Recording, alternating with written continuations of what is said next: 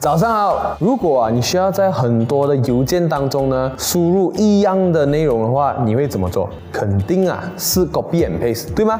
那么如果这个相同的内容呢，你有一些地方需要改变呢？就比如说 send 给顾客 A 的 quotations，你要加一个七 percent 的 discount；send 给顾客 B 的 quotations 呢，你需要加一个三 percent 的 discount。那么这个时候啊，谷歌里面的固定内容 can respond 就会大大的提升你的效率啊。而这个也是我今天会跟大家分享的 Gmail 里面的隐藏性功能的其中两个。第五，在写 email 的时候啊，你可以插入你的固定的内容。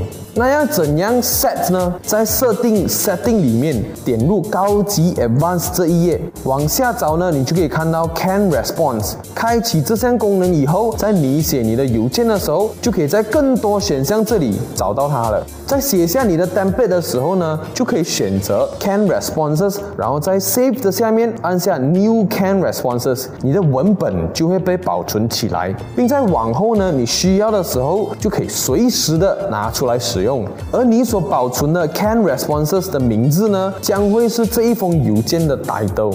第六，自动的设定不同人寄件人的账号，还有自动签名档。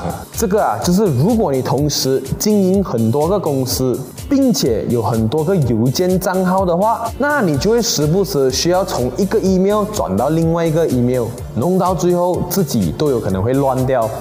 那其实啊，从 Gmail 里面呢，你寄出去的 email 啊，不一定是 Gmail 这一个的 address。就算是其他的 email address，打个比方，Hotmail 啊，或者是 Yahoo Mail 等等，都可以从 Gmail 的这一个 email address 以不一样的寄件人的邮件信箱寄出去。而且啊，Gmail 这个功能啊，还可以帮助你每一个邮件账号设定不一样的工作签名，方便你啊，可以在一个 Gmail 里面用不同的 email address 来 send 你的 email，厉害吧？设置的方法呢，其实也很简单，一样呢是在设置 setting，点击账户和汇入 accounts and import 的页面里面，往下找呢，你就会看到以这个地址寄送邮件 send email as 的这个 sections，按下新增你的另一个电子邮件地址 add another email address，就会弹出一个新的弹窗，输入了你其他邮件的账号以后，